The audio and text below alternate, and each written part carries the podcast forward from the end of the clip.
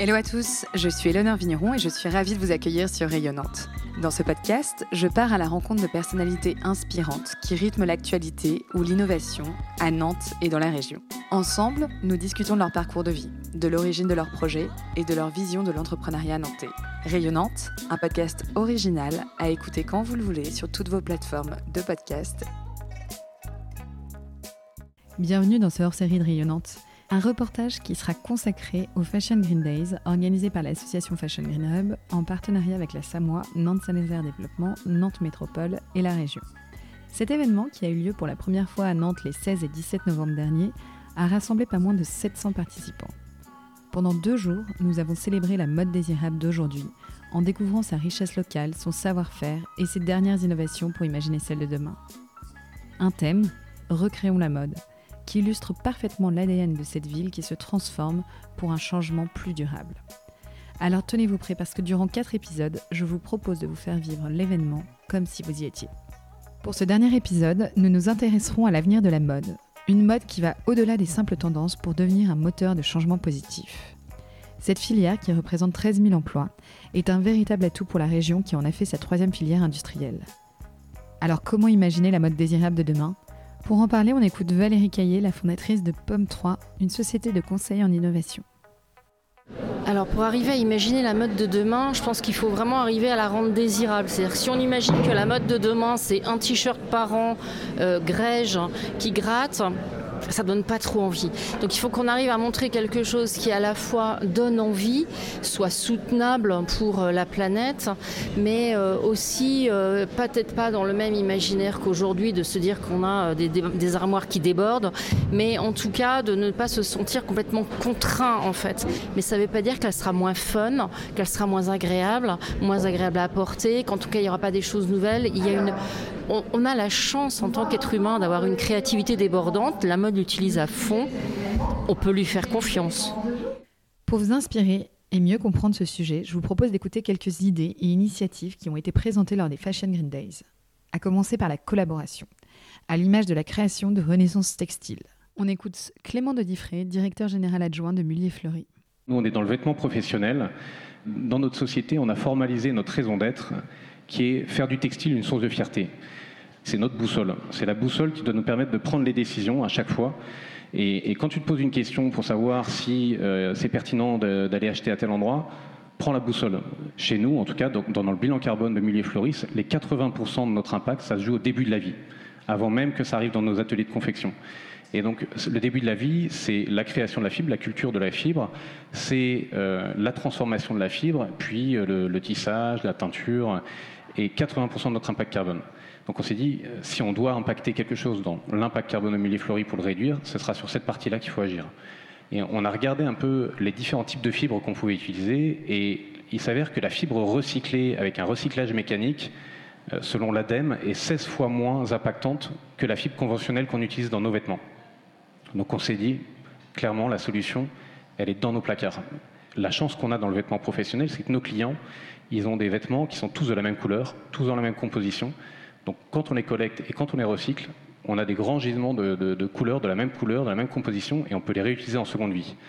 Et on a fait il y a quelques années un projet avec Noroto, qui est un de nos clients, et, qui a été en fait de recycler leurs pantalons, et on a refait leurs t-shirts avec. Et ça a été en fait très qualitatif, et on s'est dit, on peut y arriver, on arrive à faire quelque chose de qualitatif, maintenant il faut le déployer pour tous nos clients. Et c'est là où il y a le deuxième élément de collaboration qui est important, c'est qu'on s'est dit, la plupart de nos clients ne sont pas comme Noroto, c'est-à-dire qu'ils ne sont pas forcément prêts à nous confier leurs vêtements fin de vie et à les réutiliser, à, remanger la fibre en seconde vie pour en refaire des vêtements. On en a beaucoup qui nous disent, écoutez, recyclez nos vêtements, mais par contre, on n'est pas prêt forcément à vous racheter la fibre qui en ressort. Et donc, il faut qu'on arrive à faire des boucles, ce que j'appelle des boucles ouvertes. C'est-à-dire qu'on va être, nous, à l'entrée, on va mettre peut-être des, des, choses à recycler, et il faut que quelqu'un d'autre les utilise en sortie. Et c'est là où euh, j'ai rencontré euh, à l'époque euh, Nicolas que je connaissais pas, mais qui travaillait pour TDV Industrie, qui était déjà, dont on savait qu'ils étaient très engagés sur la partie recyclage. Et puis Tissage de Charlieu, qui est une autre société avec qui on a, on a créé une société de recyclage. Tissage de Charlieu, qui utilise beaucoup de matières recyclées. En fait, quand on s'en est parlé, on s'est rencontrés tous, et puis on s'est dit, mais plutôt que de lancer trois projets confrères, enfin concurrents euh, pour faire la même chose, faisons-le ensemble. Et en fait, euh, les gisements des uns, en tout cas fin de vie, serviront de matière première des autres, et ainsi de suite. Et il faut qu'on soit trois premiers peut-être à être un starter, et après qu'on l'ouvre à toute la filière, parce que le but, c'est pas de limiter ça à nos marchés ou à nos clients. Et donc ça a été vraiment le démarrage, et, c'est ce que je voulais vous expliquer pour expliquer la jeunesse de comment est-ce qu'on s'est rendu compte qu'on ne pourrait pas le faire tout seul et qu'il fallait travailler en équipe pour y arriver. Il y a trois ans, donc quand, on a commencé à travailler avec Nicolas, on a, avec Nicolas, on a bossé pendant des mois et des mois et des mois sur le business model d'une société, de création d'une société qu'on a créée euh, il y a quoi, un an et demi maintenant, qui s'appelle Renaissance Textile. Et donc la société Renaissance Textile, en fait, à l'entrée, on y met des vêtements fin de vie.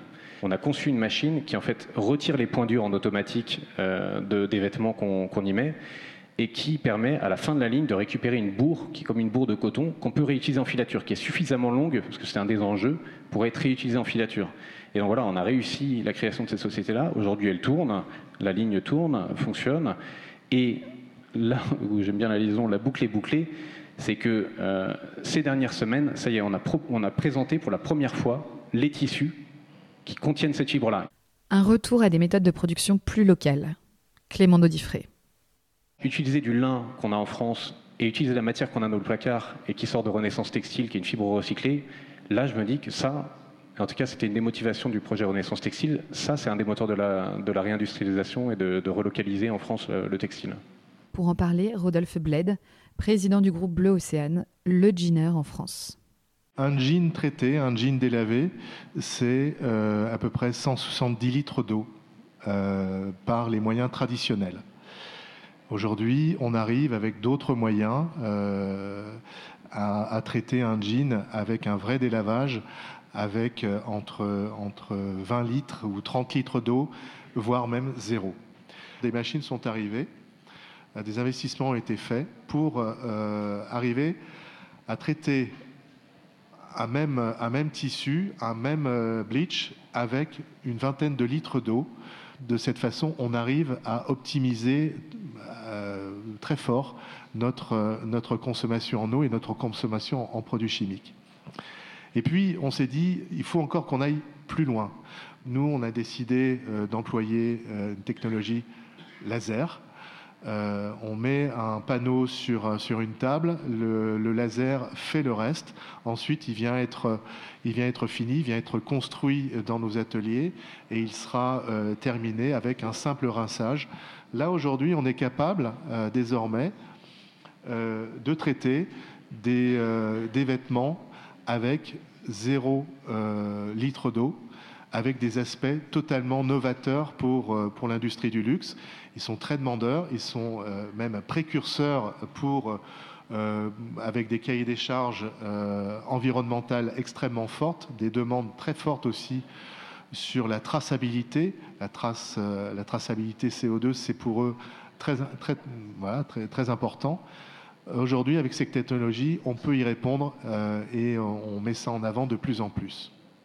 Pour Jean-Olivier Michaud, directeur général de la manufacture Cécile, l'éco-conception doit se penser en amont. On voit parfois des, des, initiatives avec des produits avec beaucoup de matières recyclées, mais au final, on a des durées de vie qui sont assez courtes. Euh, et, en fait, c'est vrai que c'est travailler sur l'ensemble des composants, les matières, comprendre leur abrasion, leur qualité, etc., comment on les assemble et comment on va les faire durer, ça se fait en amont, ça se fait pas une fois qu'on a reçu la, production. Voilà, donc Une autre piste serait d'utiliser des textiles créés à partir de matériaux innovants, comme le biomimétisme, à l'image de la société Bisco qui utilise le bicius de moule. Alain Renaudin, spécialiste du biomimétisme. Le principe, l'idée, la philosophie, moi j'aime bien dire, euh, du biométisme, c'est un truc euh, euh, bête comme chou. c'est tout simplement prendre modèle sur les autres formes de vie qui nous entourent et finalement accepter de prendre une petite claque dans la gueule qui consiste à reprendre conscience qu'on n'est pas seul au monde et qu'on est loin, loin, loin d'être les meilleurs. On est même probablement les pires parce qu'en 150 ans de révolution industrielle, on se met déjà en péril en tant qu'espèce. C'est pas compliqué. Le, vivant, dans sa façon de fonctionner, d'une certaine manière, on pourrait dire, il recherche toujours la solution de facilité. La facilité. C'est fatigant de produire de l'énergie, c'est fatigant de consommer de l'énergie, c'est fatigant de stocker de l'énergie. Pourquoi est-ce qu'un albatros fait 10 000 km sans battre des ailes? Il ne peut pas battre des ailes pendant 10 000 km. Donc il va bloquer son aile avec un tendon sur l'épaule, il va planer, il va faire un vol de gradient entre 0 et 20 mètres, il va prendre de l'air ascendant, etc. Produire localement, se sourcer localement. Dans le, principe du sourcing du vivant, euh, comme manufacturier, comme, euh, euh, finalement créateur, on n'a jamais vu un castor faire 2000 bornes pour aller chercher son bois. Ça n'existe pas. Et, là où c'est challengeant, et, là où moi je crois beaucoup à une mosaïque de, de création artistique plutôt qu'à des choses standardisées, c'est que la standardisation mondialisée uniforme, ça n'existe pas dans le vivant. La mode standardisée, uniforme, mondialisée, ça n'existe pas dans le vivant. Pourquoi? Parce que on se source localement, on se source dans son biotope, on dépend de son biotope. Aujourd'hui, dans la majorité de nos équipements, etc., on dépend de biotopes qui sont à 20 000 bornes de chez nous. Alors on a une émotion hein, quand on voit ces biotopes à 20 000 bornes qui sont dégradés, etc. Mais c'est pas chez nous. Nous, on n'a pas de plage euh, de, la, façade atlantique, ici, euh, jonchée de détritus plastiques. C'est marrant, ça. Pourquoi il y en a là-bas et pas chez nous? Donc, euh, le biotope de proximité, c'est ce qui conditionne la capacité des espèces vivantes à vivre. Et en fait, ça change tout. Et la mode aussi doit reproduire de la biodiversité, parce que évidemment, la biodiversité, c'est une réponse aux enjeux climat. Si on a un excès de carbone dans l'air, c'est parce qu'on n'a plus assez de vie sur Terre. Et donc, si on veut décarboner l'atmosphère, l'urgence, c'est de recarboner la Terre. Sensibiliser encore et toujours, et éduquer à l'impact de la mode sur l'environnement, encourageant une consommation plus réfléchie et éthique. Sylvie Soubiran, cofondatrice d'Histoire d'avenir. Un premier élément qui est essentiel, c'est j'allais dire, la sincérité et l'alignement. C'est-à-dire, euh, effectivement, euh, euh, dire ce qu'on est, dire ce qu'on fait, faire ce qu'on dit. Voilà. Donc c'est vraiment et le faire avec sincérité et avec humilité. Effectivement, quand il y a une raison d'être qui irrigue, qui, constitue une sorte de boussole, j'allais dire, pour l'ensemble des actions, ça permet effectivement ensuite de délivrer des éléments de preuve qui vont permettre de nourrir ce capital, capital confiance. Euh, j'ai envie de dire qu'il y a trois éléments un peu clés hein, pour, pour, cette, euh, pour délivrer de la confiance. Euh, ce que je vais appeler les trois P. Il y a l'épreuve, voilà, qu'est-ce qu'on fait concrètement. Voilà. Il y a la pédagogie, expliquer. On voit qu'on est dans une période d'accélération de, la, transformation, des métiers, de la transition, etc. Donc expliquer la pédagogie et puis la persévérance. tout ça ne va pas se faire effectivement en, trois jours. Même s'il y a besoin d'accélérer, ben, il y a besoin de temps. Les marques utilisent les labels pour valider les engagements. Thomas Ebele, cofondateur de Slow We Are. À travers le, label, c'est ce qu'on a tout de suite essayé d'évaluer, c'est en fait une cohérence dans la démarche. Pas être euh, le développement durable, c'est un triptyque, c'est trois piliers, mais en fait, il faut que les trois piliers soient à la même hauteur. Si on met les pratiques environnementales en avant et on oublie le social et l'économique, il y a un déséquilibre. Euh, quand on a des, euh, il y a des recouvrements entre les trois piliers. Il y a le viable, il y a le vivable et, euh, l'équitable. Donc c'est en fait les, croisements entre ces trois piliers. Mais en fin de compte, nous, ce qu'on veut, c'est avoir une convergence des trois piliers qui est un, équilibre global. Et, c'est en fait ça la cohérence du développement durable. La mode désirable de demain combinerait l'innovation technologique, la durabilité, l'individualisation et la responsabilité sociale. Clément Gourlaouen de Mode Grand Ouest.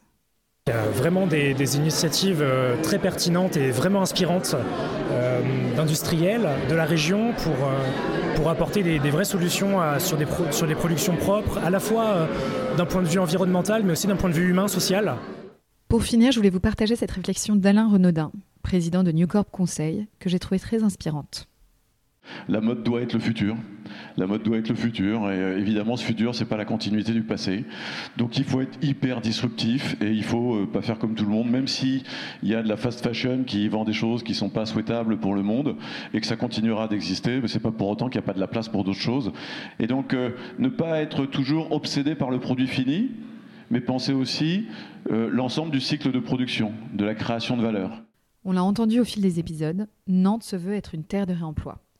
Alors que nous promettons pour accompagner le développement de cet écosystème demain? On écoute Francky Trichet, conseiller municipal délégué à l'innovation et au numérique. Je pense qu'on a à la fois cette famille d'un écosystème qui fait qu'il y a des petits, il y a des gros, et il y a des créatifs responsables et engagés. Et on a, à mon avis, peut-être à Nantes, cette, envie de se dire que ça, se passe, ça peut se passer ici. La mode, c'est aussi de numérique, de l'intelligence artificielle. C'est du faire, c'est de l'incarner, c'est de la matière, c'est de la recherche. Je voyais ce matin encore en discuter sur la finitude du coton, on voit bien comment demain le textile avec de nouvelles matières, on doit anticiper l'avenir. Le coton c'est fini, enfin c'est pas moi qui le dis, c'est les spécialistes, mais voilà, avec aujourd'hui la réflexion de l'eau, la culture du coton va être de plus en plus compliquée. Donc comment on travaille aussi avec des laboratoires qui sont déjà spécialistes de la matière. À Nantes, on a la chance d'avoir des laboratoires sur la matière plutôt orientés aéronautiques, de la matière, on va dire plutôt dans, dans l'univers euh, de la fabrication du fer, des métaux des matériaux composites, mais on peut très bien ouvrir, parce que les procédés sont là, des, pistes de recherche sur les fibres textiles aussi demain. Donc voilà, créativité, responsabilité, et puis peut-être petit territoire en émergence, et puis un territoire d'accueil. Donc ce matin, on a annoncé effectivement la création de nouvelles ressourceries à l'échelle métropolitaine et surtout la formation et le recrutement de 15 personnes qui seront formées au réemploi, qu'on va aller mettre dans les ressourceries et dans les déchetteries pour faire en sorte de collecter ces gisements au plus tôt. On a également annoncé un fonds d'un million, alors qu'on va la proposition d'un fonds d'un million d'euros qu'on va effectivement consolider avec la région à ce niveau-là, justement, d'où l'Alliance des territoires et des compétences, pour pouvoir aller accompagner des innovations sur le réemploi. Donc, euh, pour, là, c'est l'investissement, donc il faut plutôt penser équipement, plutôt gros équipements, parce que c'est des tickets à peu près 100 000 euros. Mais voilà, on met aussi à disposition de la puissance publique, des moyens, des, capacités publiques pour aller accélérer ce mouvement. J'espère que ce dernier épisode au cœur des Fashion Green Days vous a plu. En tout cas, si vous l'avez aimé, vous pouvez le partager autour de vous et nous le dire en nous laissant un commentaire sur Apple Podcast et Spotify. En attendant, je vous souhaite une très belle journée et je vous donne rendez-vous dans quelques jours pour un nouvel épisode de Rayonnante.